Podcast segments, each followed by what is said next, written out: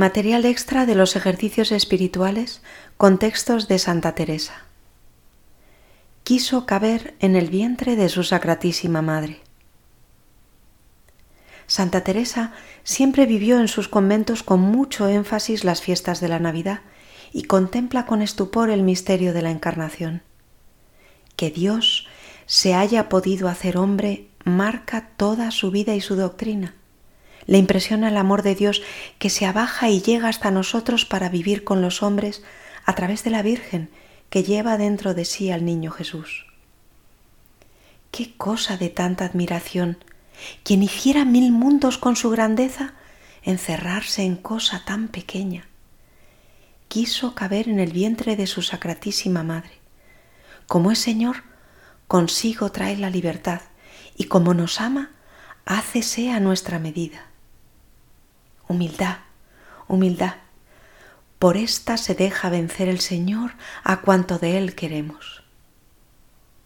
Todo en la vida de Jesús es importante y una vez que hemos decidido contemplarle en ejercicios, tenemos que meditar sobre su vida y doctrina para poder ver en sus misterios lo divino y profundamente humano de todo lo que hizo el Verbo encarnado, y podamos ver cómo cada uno de ellos contiene su enseñanza propia, como nos comunica luz para nuestras almas y es fuente de alguna gracia particular cuyo fin principal es el de formar a Jesús dentro de nosotros, que es otro remedio para convertirnos. Con los misterios de la infancia, si no os convertís y os hacéis como los niños, no entraréis en el reino de los cielos. Como si presente me hallase. Esta es la expresión de San Ignacio. Así quiere también Santa Teresa que nos acerquemos a contemplar el misterio del nacimiento de Jesús. Secretos de Dios. Aquí no hay más de rendir nuestro entendimiento y pensar que para entender las grandezas de Dios no valen nada.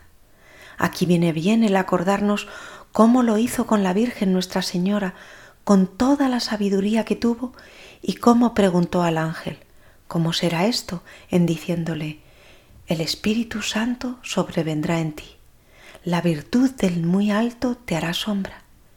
Si aprendiesen algo de la humildad de la Virgen Sacratísima, sigue siendo eficaz meditar los misterios de Jesús. Es verdad que si miramos el momento histórico en que sucedieron los misterios, pasó hace mucho tiempo pero continúan siempre obrando en nosotros. En el catecismo podemos leer, todo lo que Cristo vivió hace que podamos vivirlo en Él y que Él lo viva en nosotros. El Hijo de Dios, con su encarnación, se ha unido en cierto modo con todo hombre. Estamos llamados a no ser más que una sola cosa con Él. Él nos hace comulgar en cuanto miembros de su cuerpo en lo que Él vivió en su carne por nosotros y como modelo nuestro. Nosotros podemos decir con San Ignacio, como si presente me hallase, porque en cada uno de ellos se vuelve a hacer presente espiritualmente y se reciben las mismas gracias. El Señor no vino al mundo solamente para los habitantes de Palestina que le conocieron, sino por todos los hombres de todos los siglos. Decimos en el credo, Jesucristo fue concebido por obra y gracia del Espíritu Santo y nació de Santa María Virgen. La encarnación es una obra de amor de parte de Dios al hombre, un amor inexplicable. Dios envió a su propio Hijo en carne semejante a la del pecado. Este intercambio entre Dios y el hombre, esa bajada de Dios a la tierra. El Verbo se hizo carne y habitó entre nosotros. Es lo más grandioso que existe en el mundo. Si el Verbo se hizo carne, entre los hombres hay un hombre que es Dios. Ha venido a decirnos que nos ama, a transformarlo todo si de verdad nosotros lo acogemos. Esto nos debería cambiar. Después de haber meditado sobre la realidad que nos aparta de Dios, el pecado, nuestra alegría es que se ha compadecido de nosotros, de nuestra rebeldía, y se ha hecho presente, haciéndose hombre semejante en todo, excepto en el pecado. Dios nos amó y nos envió a su Hijo como propiciación por nuestros pecados.